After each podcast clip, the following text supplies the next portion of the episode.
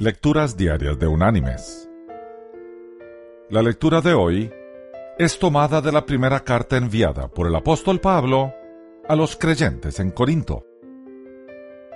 Allí en el capítulo 10 vamos a leer el versículo 13, que dice,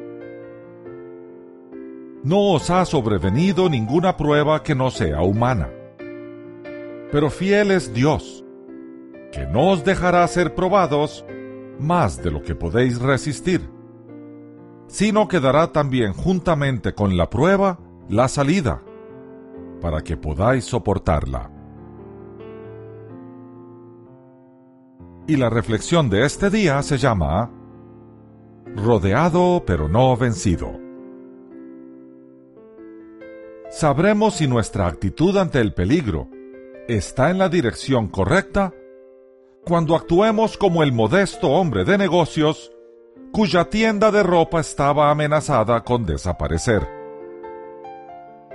Una gran tienda de departamentos de una gran cadena de tiendas se había instalado allí y había adquirido todas las propiedades a su alrededor.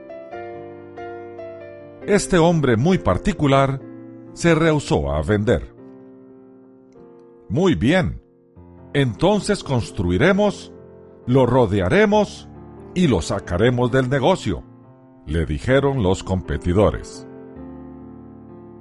Llegó el día cuando el pequeño comerciante se encontró encerrado, teniendo una nueva tienda por departamentos, rodeándolo por ambos lados. Los cartelones del competidor anunciaban, Gran inauguración el comerciante puso un cartel a todo lo ancho de su tienda que decía, Entrada principal. ¡Qué ocurrencia! ¿Y qué elección! Mis queridos hermanos y amigos, los grandes líderes surgen cuando ocurren las crisis. En las vidas de las personas que triunfan, vemos repetidamente terribles problemas que les obligan a levantarse por encima del promedio común.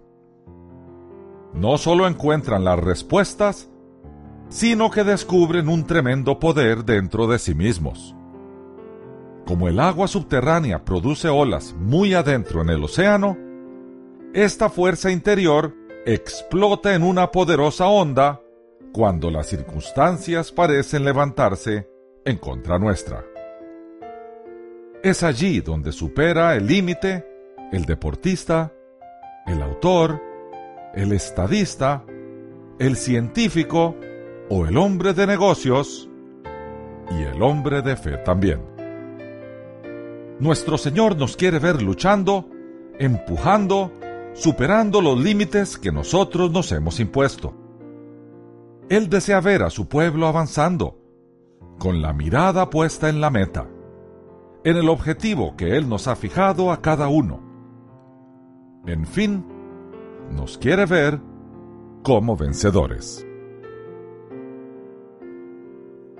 Que Dios te bendiga.